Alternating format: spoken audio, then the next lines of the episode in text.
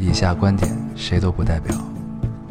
火星移民和隔壁王奶奶家丢了鸡蛋一样重要。这里是 Loading 电台，我们只求在大家 Loading 的时候带来点无聊。Felt like the weight of the world was on my shoulder. 大家好，这里是 Loading Radio，我是杨洋。这期老高不在啊，然后找来了我的好朋友许同学，然后给大家来录一期。大家看题目也知道，这个叫“铲屎官的日常”哦，大家明白在聊一些什么了。然后老高不在，就等他回来，大家再逼他读留言吧，让他把都补齐。然后，嗯，你来自我介绍一下，大家好，我是徐同学，就是烟老的好朋友。哦就是你再重复一遍我的话。太紧张了。对，一开始我们，我们，我我们在想这期叫什么和聊点什么。本来是想再聊我们为我们的新系列，不是新系列，为我们的那个 Second Light 那个系列，然后再加一期聊一些他的第二爱好啊，然后这种。呃，后来想了想，发现他的第二爱好都是就是比较比较碎、比较零碎的这些东西，然后我们就顺着这期一块儿聊吧。所以我们还是把它放到主节目里面。行，那就正式开始聊。我知道的，你有三大爱好：抽烟、喝酒、烫头。于老师，于于于老师，然后，呃，这三大爱好，你有有没有什么想想说的？抽烟、喝酒、烫头。咱们先聊烫头吧。老了烫不了了，一烫的话也变形了，你好认真啊！太尴尬了，太紧张了。对，不是，其实不是啊，其实是三大爱好，一个是呃画画，这是你的爱好，然后养猫，还有一个是跳舞，是吧？是我已经很多年没有见过你跳舞了。嗯事实上，我好像就没没怎么见过你跳舞，就上大学的时候好像有一阵儿，嗯，上完大学之后好跳个舞。就不动了。对，我就那会儿你老跟宿舍里抽动，嗯，就是 在扭动。年轻人的爱好。对，然后咱们主要聊聊这个，因为跳舞其实呃聊回来可能就是坚持啊，然后参加一些比赛啊什么的。嗯然后这个可能大家见的比较多，我们主要聊聊画画，画画和养猫这两件事儿，怎么样？其实先说画画呗，嗯就是画画吧，怎么说呢？其实小时候我是想去学画画的，但是父母不同意，说可能多大的时候呢？四岁吧，四岁时候，四岁。嗯，四岁时候咱们那会儿流行画毛笔画，就那个画水彩啊、水粉啊，然后水墨这这种，就还就是因为你现在画的大部分都是插画，对插画这种嘛，然后你当时选择的是怎样的一条路呢？就是先学，先画画素描，对，也不是。其实刚开始就是我父母就一直认为我没天赋嗯啊，没天赋的话你就不用去学了，嗯，然后有时间你还不如跳舞呢。嗯然后我有时间，就他们觉得你在呃跳舞上更有天赋，其实他们也不认为有天赋，他就为了体型好一点，不驼背啊，然后身体健康，啊，主要就是为了这事儿。嗯然后插画，其实刚开始我不知道这叫插画，嗯，后来是因为就是那刚开始咱们小时候管它叫漫画，插画咱们上高中左右才出现这个词。那会儿是因为七龙珠，嗯那会儿看那个觉得特别帅，特嗯别帅呢，就是想记记下来。但是在家呢，你得写作业，对吧？嗯我就没时间画画了，就只嗯能在就是上课的时候，画本上或者画桌子上，或者画哪儿哪儿，就是只要能画的地儿就全都画。嗯嗯后来就觉得，哎，画的还行，就是还是挺像的。嗯，然后就 对，就先模仿嘛。对，然后后来等高中再到大学，其实父母就不怎么管了。不怎么管的话呢，就是我就想干嘛干嘛了。嗯，那我觉得画画挺好玩的，也挺有意思的。对。然后后来就直接就其实你的画儿，我看了这么多，其实最好的不是说你的画风怎么样和技术有多好，最关键的其实是想象力。对对，就是他这种天马行空的想象力，其实是在插画，就是他不是画那种特别华丽的那种，他更多咱们这回微博可以放放几张，嗯就是可以结合，比如说待会儿咱们要聊关于逗猫这一块儿，就是呃，放一些你画的这个有趣点儿的呃小插画。其实你的插画大部分都是故事情节这种特别、特别浓厚，对吗？嗯，对，就是这种呃一点儿一点儿一点儿推进的这种感觉。到时候可以咱们放一个九宫格这个样子，你觉得呢？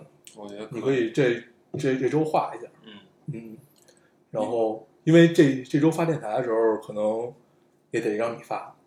啊，可以可以可以可以，对，所以你可以，你可以，你可以来发一下，因为正好发电台那个点儿，我应该是在飞机上，然后可能得你发一下。所以就是带我带你们发呗。对你带我发一下，然后你可以发一点儿你你啊你想发的照照照片啊什么的这种，可以。嗯，行不行？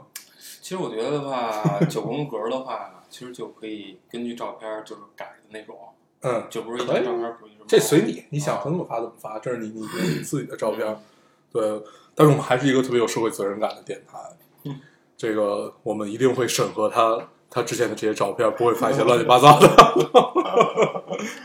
行，然后那咱们就聊一点儿应该大家爱听的，就是关于养宠物这一块儿吧。养猫，你是从什么时候开始养猫？其实刚开始我对猫吧，觉得它特别可爱，但是呢，我就觉得它特别麻烦，就就一直就没养，就是、呃就是玩别人。啊，呃，这跟我我这跟我我跟老高现在特别喜欢玩别人家孩子是一样的，就特别喜欢跟店店玩儿。然后后来就是怎么着，我确定养猫呢，是因为就是我现在的大王媳妇儿，后来就是我追她的时候，啊，现在你结婚了是吧没？错，对，就好像我不知道一样。哎，那我参加的是谁的婚礼？特别像啊。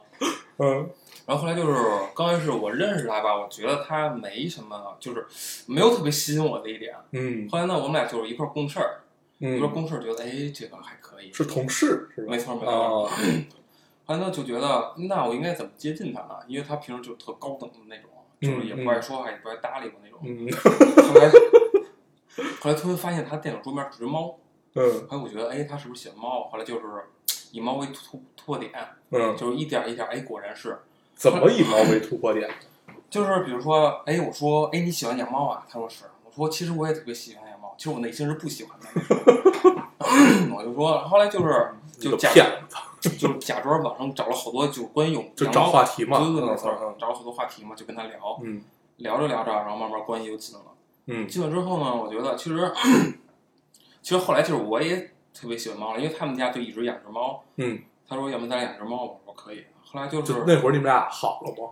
好了，那是好了之后才确定的。哦好之后确定的，后来就是大概怎么着也得两年、一年、一年多了，后来就养了一只美短、小嗯，疯子，嗯，后来慢慢的觉得那只猫名字叫什么呀？芥末墩儿、叫芥末墩儿。芥末墩儿，对，芥末墩儿是北京的一道菜。没错，就是把 白菜，它是北京的芥末，呃，还不像日本的芥末是绿色的，就是不是那种芥末粉啊、嗯或者芥末膏那种，北京芥末是黄色的，然后里边掺杂着，我到现在也不知道那是什么东西，然后它是盖在白菜上，嗯一个白菜墩儿上，墩儿，对，对，一个一个一个小墩儿，大概跟你的手呃手握拳这么大，然后一个盘儿把这个白菜墩儿先盖上去，然后把那个芥芥末墩儿呃不是把芥末浇上去，然后这一道菜就出来了，就叫芥末墩儿。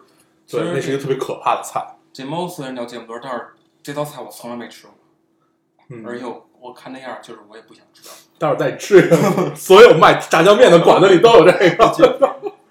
还有其实叫芥末墩儿吧，因为那个就之前我也见老见这道菜，就觉得圆墩墩儿特别好玩，特可爱。嗯嗯他就希望我们家猫也长得特特肥那种的，就是嗯脸巨大，然后嗯一捏特软嘟嘟的那种。嗯嗯现在确实它确实也胖了，但是也特别淘气。嗯然后嗯，是小母猫，小公猫，小公猫。嗯后来其实选为什么选公猫不选母猫，是因为公猫比母猫能长得肥，就是脸更肥这种。哦，然后对，美短就必须脸特肥，要不然就对，就脸特肥，看着特别委屈，没错。对，特别好。就是，而且是如果给它做人道主义手术之后，它会更肥，就是完全是一坨球。为什么就是把？这是为什么呢？这就是就是，如果你给它做完手术之后呢，它可能是其实具体它的激素就憋回去了。对对对对对，就哦具体原理我也不知道，反正应该是，但是就不管是哪只猫，只要给它做手术，它都会特别胖。肥。对，那这种肥是一种病态的肥还是正常的？它其实多少带点病对态吧。肯定是嗯病态，但是那样的话，对，咱咱们聊聊关于手术这件事儿啊。我一直我我我一直不太明白，嗯，就是这种手术大家都说很有意义，很有必要。那必要处在于哪儿？是为了它寿命更长，还是就好几点。嗯第一点，如果就是如果就是这猫特别淘气，你嗯没给它做手术，嗯，就是它想要那什么的时候，就是它会它想要繁殖的时候，对对对，没错。嗯它会一是它会乱乱嘘嘘，就到处乱嘘嘘，啊就家里会特别味儿。嗯第二呢，它会就是它叫的就跟小孩叫的是那种啊，就特别烦人嗯，啊。这叫 叫闹猫闹猫，闹猫，对，其实主要就是主要是这两点吧。嗯而且就是如果它就是第一次就是繁殖之后，它每个月它都会有这种迹象。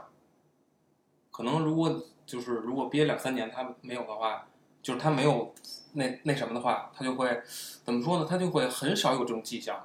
但是如果它一旦就是繁殖了之后，第一只要有了第一次，嗯，第二次开始每个月它都会这样，就好多人觉得特别烦。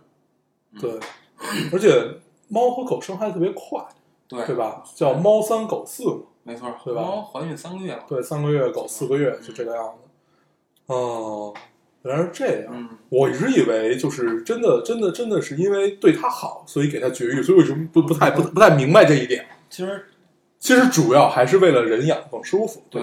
没有那么多麻烦。但是还有一个点就是，就是有的猫如果做完手术的话，它会有心理创伤。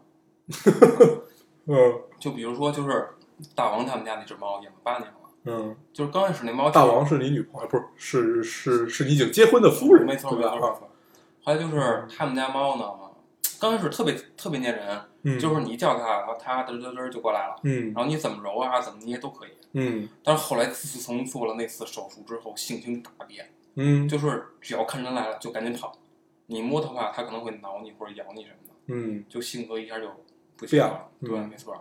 但可能也是少数，少数的话猫会就是性格大变。嗯，那这个会有好的好的机会吗？就是它慢慢慢慢就变得可以接受这件事儿了。有的猫就是刚开始就是做完手术嘛，嗯就就是它有那些舔的呀什么动作，就发现它嗯没有，它可能会会失落，对，它会失落一段时嗯间，然后慢慢它会好起来。但是大王他们家猫就是八年一直没好，还没好。没有，所以我们俩就特别犹豫。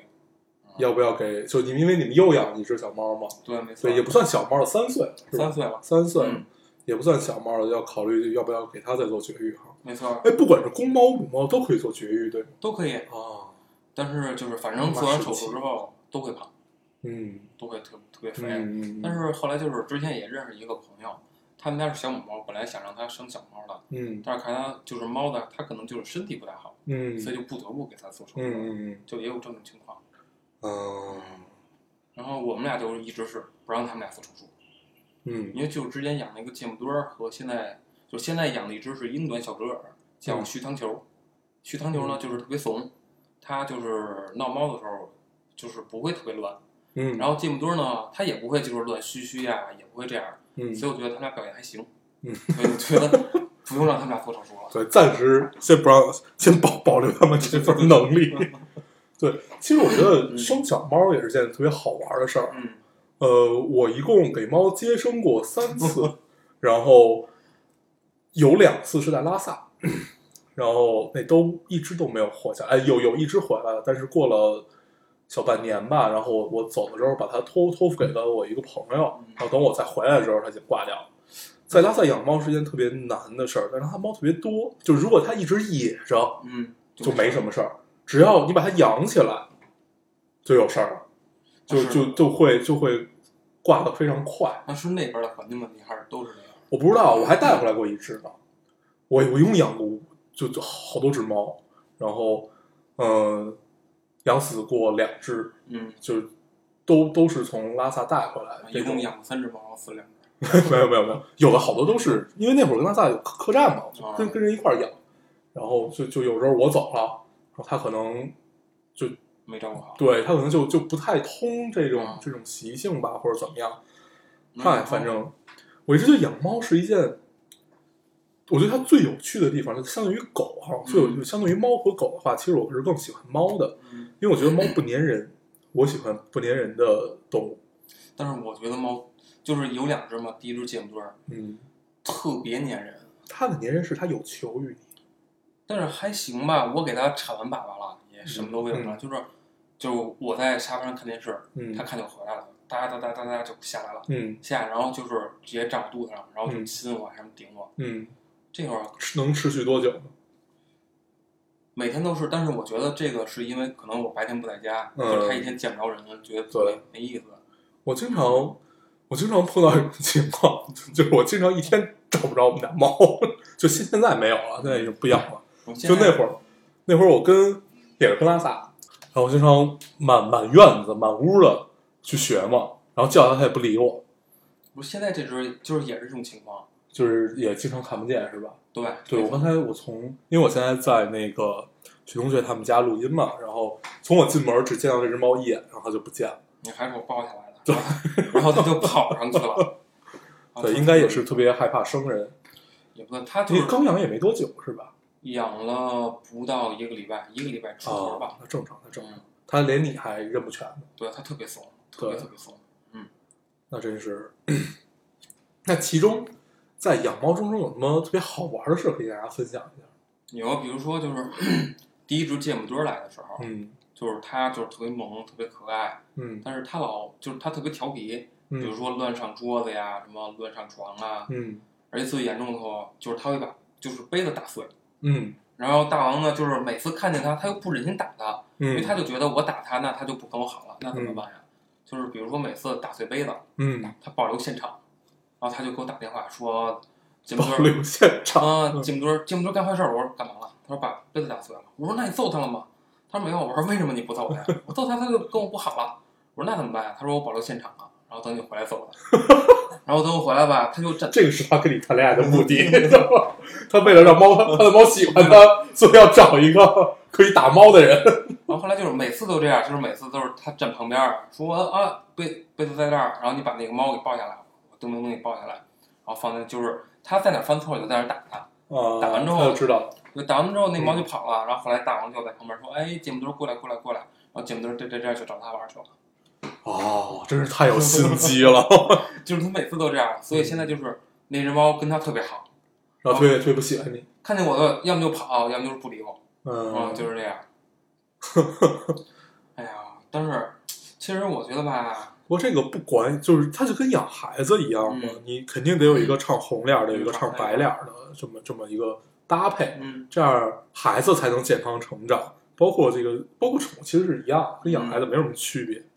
对，唯一的区别就是你不用让他去上学，然然后怎么样？尿布啊之类的。对，但是该铲屎还是得铲屎对，。没错，对反正所以叫铲屎官的日常。对，然后因为我印象中，我记得我有一次训那只猫特别逗，嗯那会儿有一个电影叫《疯狂的石头》，啊，里边有个道哥，你记得吗？记得记得。记得他去一家偷东西的时候嗯，他说他把那个猫举起来说：“你再叫啊，不是你再看，啊，再看我就把你微波了。”然后就是，然后就把它塞到那个微波炉里吓唬他嘛。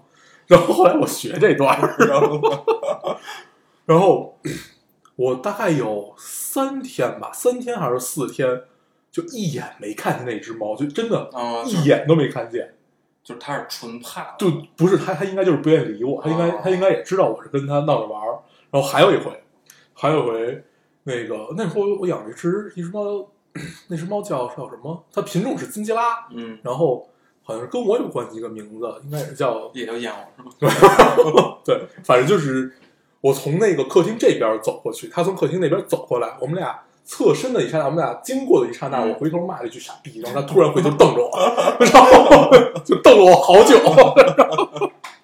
然后从此我觉得他能听懂我说话，我当时特别可怕，然后然后还有好多，就那会儿我们家猫特别灵异，比如说，就你会经常大晚上我一睁眼，就那会儿还是时差相对正常一点，有时候晚上三四点钟我一睁眼，一睁眼发现我的被子上就有有坨东西趴着一只猫。你要知道，猫在晚上眼睛是有一点发光的，发绿的嘛。对你一醒来会吓一跳的。我操，那会儿太可怕了！从此我睡觉必须关门。之前就是，他就是之前养猫，就是芥末墩小的时候，我是不关它的，就是它可以上床啊之类的。就是有时候就觉得养猫特别好，就是因为一些小事儿，就觉得特别特别棒。就比如说，就是之前是有一天就是卧室门没关，嗯我也没想关它。后来就是早上起来，就是我不是自然醒的，是觉得我手好像湿的，就不知道是什么东西。结果一睁眼，就是眼还没睁开，朦朦胧胧的时候，看见就是芥末墩舔我手了。啊，就觉得特别特别棒。对这是一个挺美妙的经历。然后后来就不让他进卧室了。因为因为你怕他有一天你的手是湿的，发现是他尿的，是吧？然后后来就是过两天我也没关他，就是有一天是被它做醒的，嗯 然后有一天是他在我旁边打嗝，嗯，就就觉得被特别臭醒了对对对，没错没错。后来就就就再也不要进了，就特别讨厌。对我从来没有过这种经历，从来没有过特别美好的经历，我都是跟他斗智斗勇的一个经历。我记得那会儿我晚上 也也是跟拉萨，因为你晚上如果你不关它的话，它可能会被别人就是不不是人，就被别的东西叼走了或者怎么样。然后呢，我就把它关上，锁在屋里嘛。嗯，他会想方设法的开那个笼子门儿。后来真的是我们俩斗智斗勇那个过程，后来把它弄到门后头，嗯拿门顶着它还是不行，然后把椅子放在就是顶着那个锁还是不行，就怎么着它都能出来。我一直觉得那他为什么肯定有？帮他，肯定是有人帮他，肯定是外边还有几只猫或者怎么着。啊后来我分析了一下，肯定是这个样子。然后本来想有一天晚上去偷偷看一眼，然后他到底是怎么着，但后来我睡着了。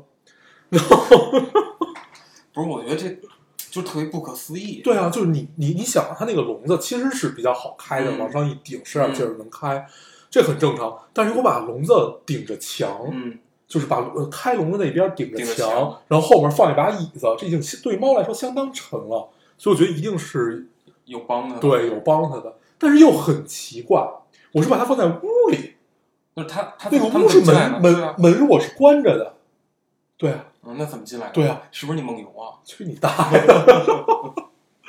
就像柯南里边那个密室杀人事件一样，叫密室放猫事件。我觉得你就应该有一天豁出去，你不睡觉了。对我应该当时安一个摄像头。嗯，嗯，唉，然后哎，你给猫洗澡有没有什么特别有趣的经历？你是放到宠物店去洗还是宠物店，洗，宠物店洗因。为我怕它挠我什么啊的。但是有一次我跟它去了，嗯就是我带它去的。嗯其实我我的就是想象里就是只要给它洗澡，它就嘎特别闹，嗯嗯嗯挠人呀、什么的。嗯到后来我一看这边就特别怂，就嗯给它装饰一个一个就是小袋子里边，嗯那种小袋就跟那个浴球似的，如果嗯放泡沫，就是放浴液的话，它会起球的。嗯只要往它里边一装，嗯，它就特别好使。然后你想怎么哦搓怎么搓，咱们想怎么洗怎么洗。然后就跟咱们把洗就是放到洗衣机里面的时候，会先放一个小袋子里，对对对，然后它就相当于把猫放那个小袋子里对扔进洗衣机。然后它就怂了。对，这猫是特别怂的一种生物啊，就是它它它见到是一种动物，嗯，它见到它不认识的人，一般都会，就它保持警惕要比狗的警惕性要强很多，对对对，是。对吧？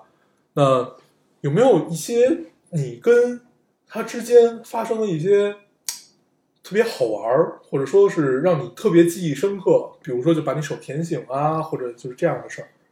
好记有一件事，其实记忆也挺深刻的，嗯就是我揍他的时候，他敢反抗，然后他把我手抓伤了，然后就更生气更走了。嗯，它反抗是叫还是就就就挠你？他是就是我们家猫，它不爱叫，嗯，就有什么事它就动作上的、肢体上的反抗，但是它不叫，它就挠啊挠挠挠这种。这性格不错。啊，这个就是对，就打两下只有三脚踹不屁，你这种。对，不是这这性格就是，呃，能动手，尽量不逼逼。对对。然后后来就是因为就是我揍的时候，有时候我妈给我打电话说你干嘛呢？我说刚做完墩儿，然后我妈就受不了了，就急了，嗯，就因为她、然后后来这个这只猫你妈在养是吧？没错，因为嗯是之前是给它就是出去配小墩墩了，然后啊，本来就出出去要配一只猫。对，嗯然后后来就是其实这件事儿其实挺记忆深刻的。嗯。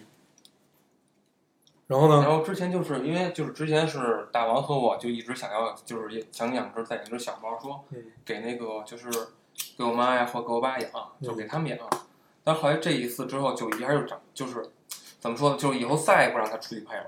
嗯其，实不是麻烦什么，就是就是都是受欺负了，就是因为就是它是它被强暴了，不，它是先被揍了，然后再被强暴了，更狠。被另外一只小母猫揍了。对，就是他揍的，就是给他挠伤了，挠伤之后呢，就是还给他也不知道，就是他现在回来就是有一小块毛是没有的。后来就是一问，哦是因为就是因为可能他那猫猫啊，就是有点就是小细菌什么的，而且还凶，有点是是小细菌哦，有小细菌。后来就是给它挠伤之后呢，就是就是猫这个动物就是又不舒服，它又舔，嗯而且那块又没毛，它就更舔了，嗯舔着舔它就就是有就真真菌感染了。嗯后来回来之后就特别特别心疼，真的嗯，就是觉得就是特别后悔，就像你孩子在外边受了欺负一样。对，那以后就不要让他参与这这个活动。嗯，是。嗯后来就是，后来就是这个就能想，就是比如说有的就是有一些就是也养狗啊，也养猫的，有时候就是他们可能是有点受伤了，就是那些主人就觉得啊，咱们这儿就特别心疼，那时候就特别不理解，嗯。觉得不就是其实小动物嘛，就是你可以喜欢它，但是也不至于这样。嗯，但是这件事儿之后就觉得确实就是，就是你看着它特别可怜，对，嗯，然后尤其是就是我父母看它就是天天就说我说，就其实他们也是心疼那猫，然后就就就一直责怪我。啊。其实我爸以前特别喜欢狗嗯。啊，我要养秋田犬啊，我就要养，我觉得特别可爱。但后来养了这么多之后，什么的，哎呀，其实也没什么有意思，还是猫好看。对啊，而且我最不爱养狗的原因，除除了因为它比较粘人以外，最大原因就是它得遛。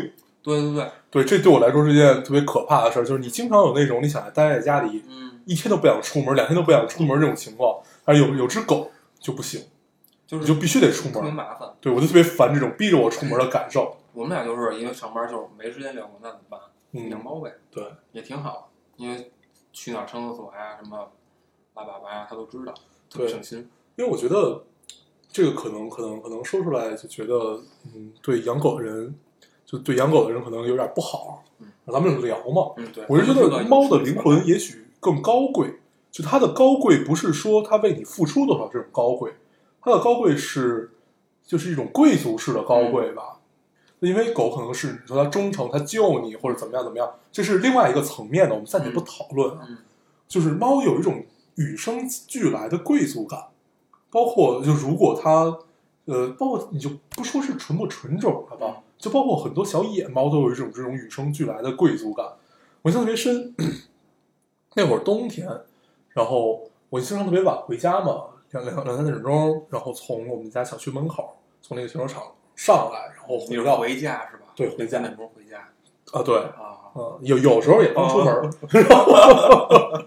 然后那会儿回家的时候就，然后有有老有一只小黄猫跟着我，然后后来呢，我就给它带吃的，然后我们俩就形成了一种默契。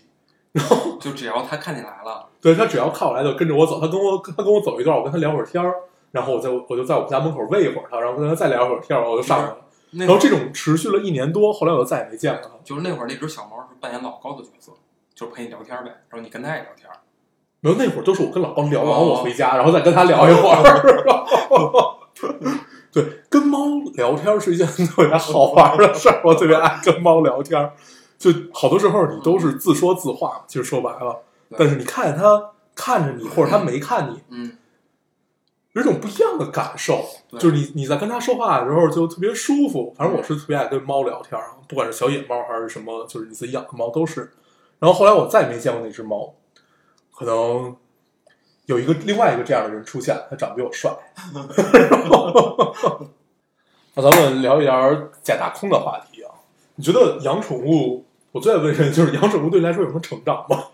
其实我觉得就是能治你懒癌这种性格，嗯，因为比如说大王就是，就是我们家猫，你要把话先说清楚，听众有可能会听成大黄哦，大王，我们家大王，王，嗯大王，哎呀，太别扭了。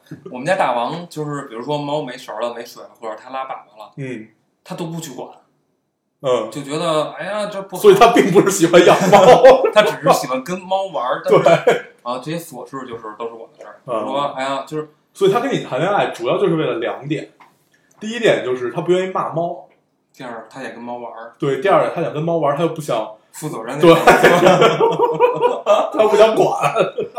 后来现现在就是，我就习惯，就是每天就是我早上起来和我晚上回家，嗯看食儿就是满不满，水有没有，嗯他拉粑粑多不多什么的嗯这些，嗯我觉得这其实也是负责任吧。嗯也有可能是，如果我哪天忘的话，就我会特别特别着急，说饿了怎么办呀，或者怎么，嗯会不会特别可怜啊之类的嗯这种。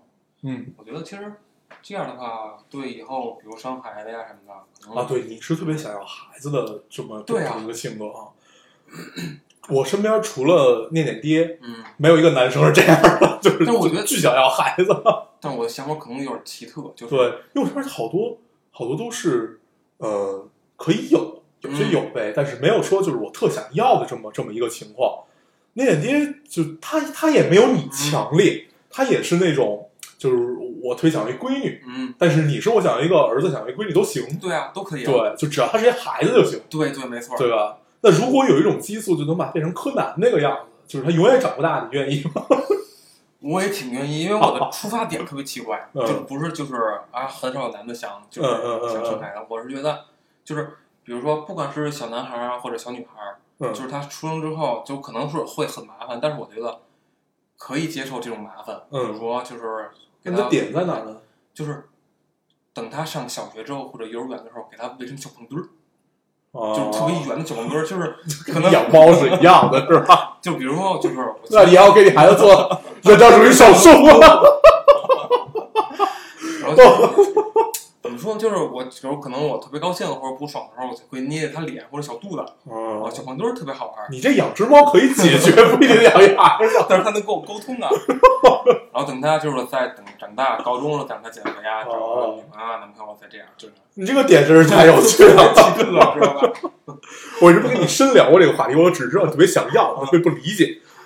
哦，你这个说法，特别奇特，就是要把他养成一个小胖墩儿，让他成为班班里的一个小胖子，是对对对吧？对对，我特 特但是班里一个小胖子通常都是受欺负的，没事，我把他养成一个凶恶的小胖子，不不凶恶的小胖子，我觉得他更没有人缘儿。但是我觉得现在就是好多小女孩儿那种小小孩儿之类的，嗯，觉得小胖子特别萌，特别可爱，就好多愿意跟他做朋友啊啊之类的这种啊。他可能他肯定，我觉得他肯定会受欺负，嗯，但是我可以开导他呀。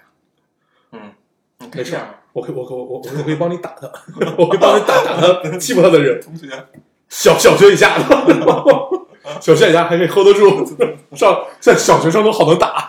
啊，特别屌小孩儿，哎呀，没对，对，今天今天我跟人聊天儿，嗯还聊到今天我们那个老高聊天儿，嗯然后他突然分享给了我一篇文章，嗯，文章是讲的，你知道《读者》这本杂志吗？我知道知道，对对对，就咱们小时候都会看嘛，就是一一本鸡汤杂志。嗯然后我们俩就聊，就说那篇文章写的就是为什么现在读者没有以前那么畅销啊，或者怎么样嗯怎么样。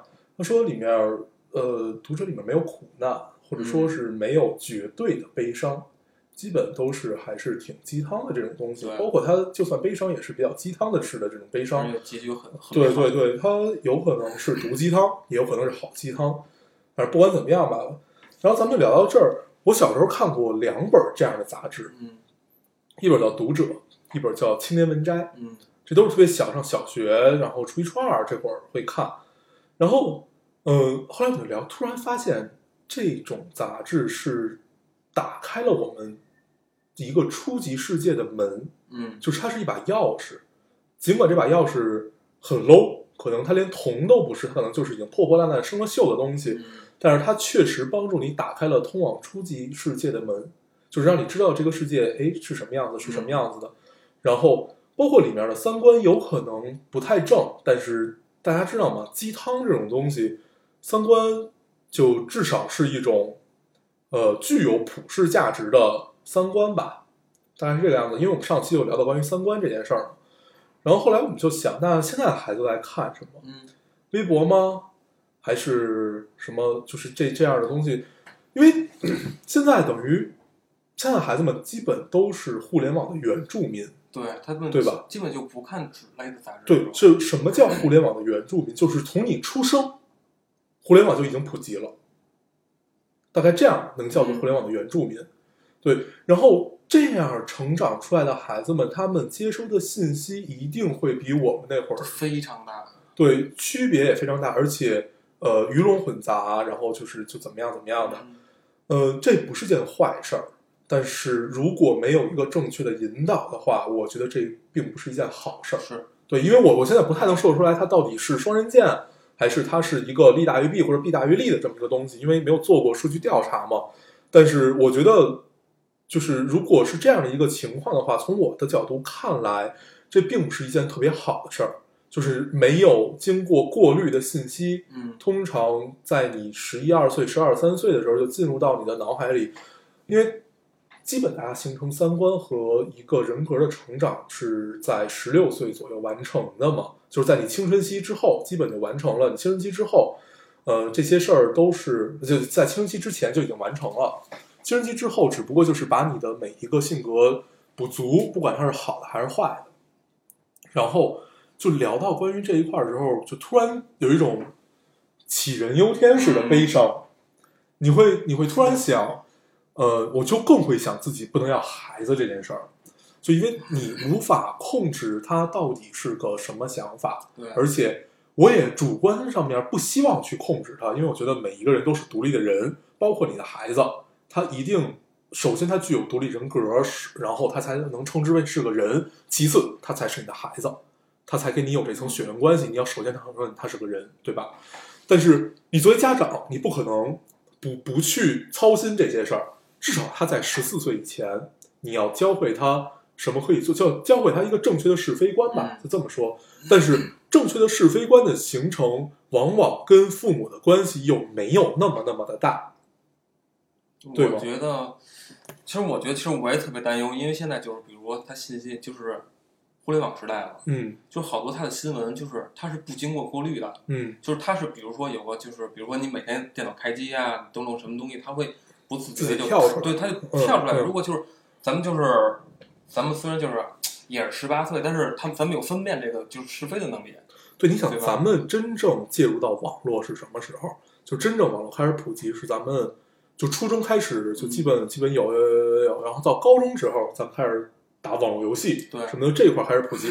小学的时候虽然有网游，叫石器时代，然后 那会儿虽然有网游，但是网络没有说普及到像今天这个样子，它其实是一步一步的。但是我们高中之后，基本它是一个就是成大面积式的这种景观覆盖，它基本是覆盖住了你的生活。然后到了大学的时候，有了啊，不是高三的时候，高三的时候我有了第一个所谓的智能手机，嗯，那个苹果那个三 G 嘛，啊呃，不是三，苹果那个三三 G，然后反然后那会儿还是一还是三 G，我都忘了，反正那会儿那会儿的状态就是 有了智能手机之后，你和网络的距离就又变短了，你不用再随身带电脑了，对你不用再怎么样怎么样了，然后又变短了之后。然后突然你发现所有的信息都来了，像咱们最开始上网那会儿看的是什么什么样的新闻？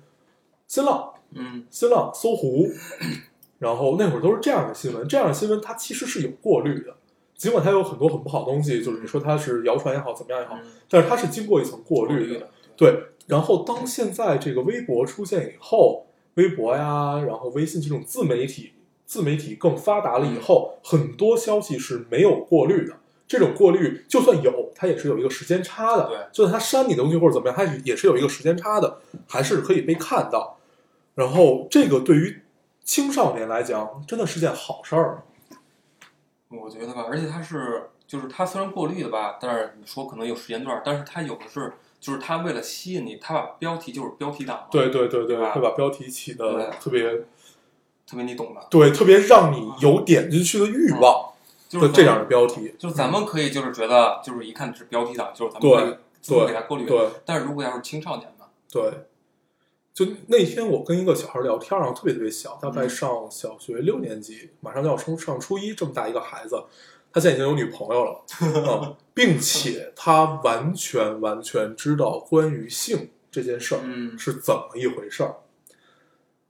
我当时特别觉得懵是吧？对，因为我觉得我已经算是一个很酷的人了，就是我我我我觉得我可以接受这些怎么样无所谓，但是我觉得六年级还是太早了吧？对，而且现在小孩都是这样，他他们对特别早熟，他他们什么都懂，对，就真的什么都懂。六年级真的太早了吧？就你想，我我上初一初二还是虽然不说是撒尿和泥的这么一个年龄吧，但是也都是一天到晚就知道玩，什么也不知道想，对，就完全对这些事儿是不知道的。是我第一次知道是上了高中高一下半学期还是高二的时候看《挪威的森林》啊，那会儿才知道这些，就是啊就是对对对，才知道男女之间，然后原来不止可以脸红，就是这这这样的事儿。然后再后来，我就跟他聊，我说那哎，那你现在，我还得保保持自己很酷的样子，啊对不对？然后然后跟他聊现在女朋友怎么样，啊然后他现在有三个女朋友，就是他他他跟我说。他从他们每一个人身上可以得到不一样，就我总结了一下，啊他他他没说出来这些话，然后我总结一下，大概就是一个姑娘长得比较漂亮，啊，就他觉得比较漂亮；一个姑娘学习特别好；嗯一个姑娘那个好像是呃，对，一个姑娘特别有钱，啊老能给她买零食。然后我当时觉得哇，这个他有权杖了呀，对这个土太豪太厉害了。还有一个颜值力，呃呃，这后来我就再跟他聊，我说这个那如果让你从三个里面选一个的话，就不说选啊，就是你你肯定得有一个你想要认真去交往的，嗯，但是他不太理解认真这件事儿。是什么意思？呃，他知道认真是个什么状态，但是他不明白为什么要要要去做这个选择和为什么要这样，这是我觉得最可怕的。就是他，现在有很，我觉得，对我觉得你有女朋友，包括你了解性了解的早，这些嗯都还好，这些都不是最可怕的。但是最可怕的是，你不觉得你同时拥有这几种呃不同类型的女生，对他来说是一种不好的地方？嗯我觉得这个不是一个呃，因为从你知道爱情这件事儿开始，和你从你知道你要跟一个女生在一块儿嗯开始，你就知道你只能有她一个人。这样，不管你的爱情纯真也好，这些可能都是后来，但是我们潜意识里面知道，我只能跟她一个人，但是她是不知道的。通过你跟她聊天，你会发现她没有这个概念，她你会发现，她真的是那种他觉得这些事儿是没有问题的，都无所谓。对他同时跟几个人在一起是没有问题的，而且可怕的是那个几个女生也觉得无所谓对，也都知道，他们也觉得没有问题。他说他们也跟别的男生有什么什么。啊，后来我觉得这个是一件挺可怕的事儿。对啊，我觉得在一个成人的世界里，这些事儿是可以被理解的，是可以没有问题的。怎么样也好，因为那个你是一个成人，你有自己的判断能力，你愿意这样去选择，那是你自己的事儿，别人无权干扰。嗯，但是他是一个上小学六年级的孩子呀，他刚十岁啊，十几岁的样子。我觉得就是他们觉得无所谓是吧？我觉得还是因为他们小。对，肯定是因为小，但是咱们小的时候是知道的，是知道你不能这个样子。对我只喜欢一个对。我觉得这个是一个正确的是非观没有形成的这么一个过程，这是特别可怕嗯的。但是后来我就不知道再怎么跟他聊下去了。我觉得我再说什么可能也都特别无力，你一点都不酷了就，倒不是不酷，我后来就就就就就就有点悲伤，我不知道该怎么你又不想跟他聊了。对，我就不知道该怎么去聊这个话题，因为你你在说的可能他并不太明白，然后，呃，他跟你说的你就更不理解了。后来我就想了一下，我们嗯。现在在网上看到的这些消息，然后这些消息很多都是没有经过过滤的嘛，然后可能你看到一个一个一个一个新闻怎么样怎么样，然后，呃，就觉得这个是成人的世界没有问题，但是事实上，成人世界不仅是这个样子的，我们还有很阳光、很可可以具有普世价值的这方面的东西的啊。感觉自己聊的好亢奋，突然咱们从哪儿聊到这个来的？我 忘了。就是生小孩嘛，对吧？从生孩子，从要孩子生孩子。对对对，反正就就现在想起来生孩子这件事特别可怕，就是因为你会想的特别多，嗯你为他以后去考虑，因为他的世界不仅有你，嗯，不仅有他的父母，他的世界是整个世界。但是这整个世界里边，你又太害怕他在十几岁的时，十几岁之前吧，嗯，接收到这些特别不好的消息，然后他又没有分辨能力，他就走歪了。但是事实上，后来我又想这件事儿来的，就哪怕走歪了也不怕，咱们年轻人都走歪了，嗯，哦，我就没有，只要，那咱们聊聊这事儿。不不不，然 后其实其实我也挺担心他走歪了啊。对啊，然后后来说，那你说吧，所以，不，我我还是想聊聊这件事有没有，其实你吧不要，害怕，对不对？我 来吧，反正我也，其实我也豁出去了是吧对对对，我也没什么事儿。嗯嗯，那行那行那行，放你一马，看看看你这周画的怎么样，画的好的话就放你一马，画的不好的话下回我单聊。嗯，行，然后，呃，好，那咱们聊回来啊，接着聊到就是宠物画画这件事儿。嗯然后，嗯，你觉得它其实就是你的一个业余爱好嘛？不管是养宠物也好，还是呃平常画一些画也好。然后你之所以就是很多人是愿意把爱好当成他的工作的。事实上，之前我听你也跟我聊过，就是有没有这方面的选择啊，嗯或者怎么样怎么样。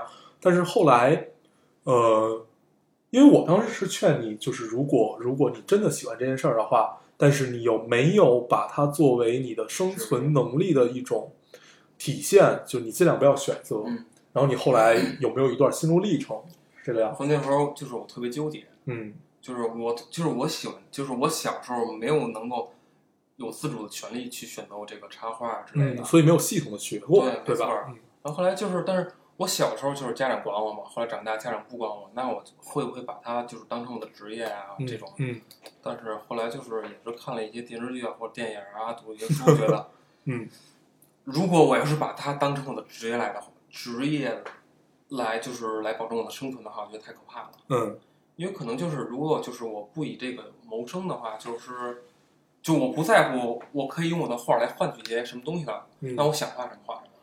对，对，我可以充分的表达我的创意，但是如果把它当为职业的话，那可能就是我为了可能我要报酬啊，说我为了生存啊，就可能会改变一些东西。对我觉得这点是特别特别可怕的。对，而且我如果这样的话，就可能我刚开始还是特别觉得哎还可以，但后来慢慢我我就会我会我就会觉得烦，这种对，就是当一件事儿变成你的生存手段的时候，它一定就会变质。这个是很多创作者或者说叫职业艺术家的一个心路历程吧。包括好多老艺术家也是这种，就是他们刚开始只是喜欢这件事儿，后来发现自己出名了，出名之后，嗯，一步一步就会发现他们的作品，第一越来越少嗯，然后多的话也发现并不太行，对，就是没有当年的那个样子了。嗯然后有很多论坛，就是这种这种这种对对谈式的，然后论坛啊讲座也都聊到这件事儿，就是说大一点这个话题叫职业艺术家，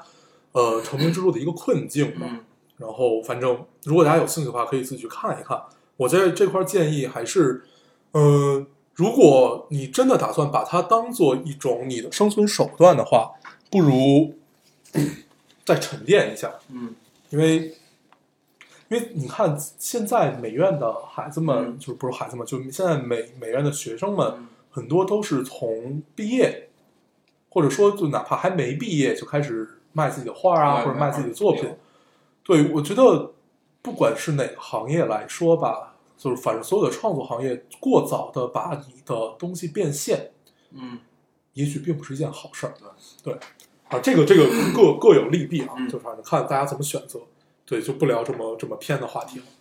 行吧，那这期节目 差不多，我们就再跟大家随便聊一聊关于养宠的一些趣事，然后我也不知道最后怎么就发发 发发表了这么亢奋的一篇演讲。然后，行，那你还有没有什么想跟大家说的？还有什么要说的吗？就是嗯，怎么说呢？如果你不想打自己的猫和只想玩的话，找一个靠谱的男朋友。没错，没错，没错，没错，就要找一个像我这么有社会责任感的男朋友啊，这样是最好的对你已。经完全 get 到了我们电台的点。好，那我们这期节目就这样。最后还是跟大家说一下如何找到我们。大家可以通过手机下载喜马拉雅电台，搜索 Loading Radio 老丁电台就可以下载收听关注我们了。现在新浪微博的用户也可以通过搜索 Loading Radio 老丁电台，我们会在上面更新一些及时的信息，大家也可以跟我们做一些交流。啊，现在 iOS 用户也可以通过 Podcast 找到我们，还是跟喜马拉雅一样的方法。好，那这期节目就这样，我们谢谢大家收听，下期再见，拜拜。这是一个盲人影院，那边也是个盲人影院。银幕上长满了潮湿的耳朵，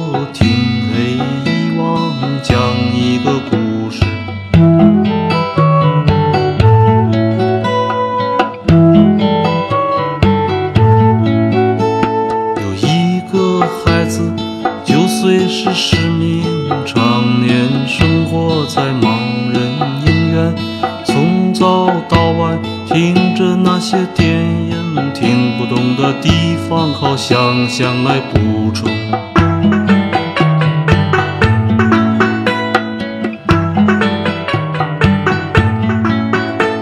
他想象着自己学会了弹琴，学会了唱歌，还能写诗，背着吉他走遍了四方，在街头卖艺，在酒吧弹唱。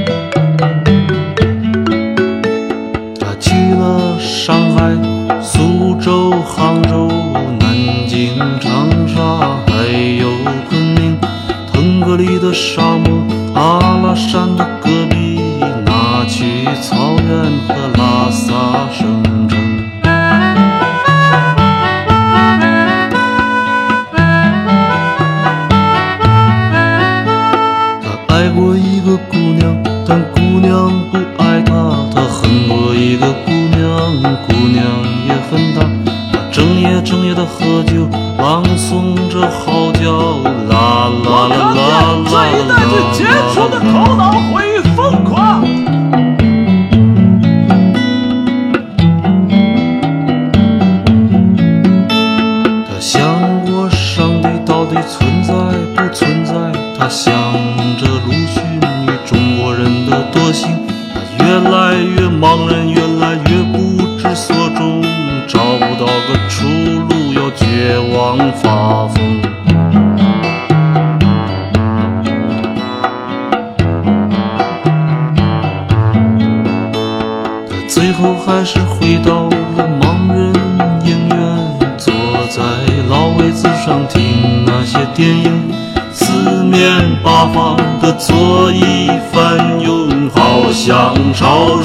淹没了天空。